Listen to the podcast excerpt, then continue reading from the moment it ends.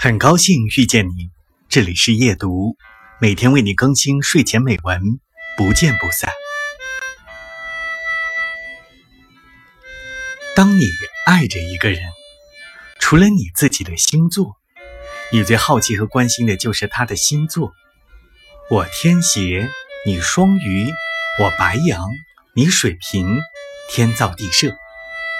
可是后来的一天，他的星座和生日再也跟你无关了。回忆就像一只小小的手挽的行李箱，陪我们一路行走。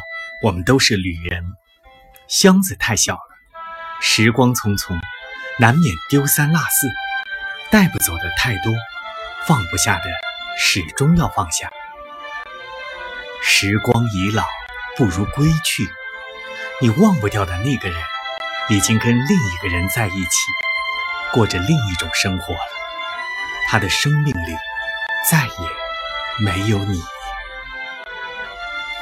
忘记一个人，除了时间和新欢，你需要的只是自爱。既然床榻边没有你，那么我的余生也不会有你的一席之地。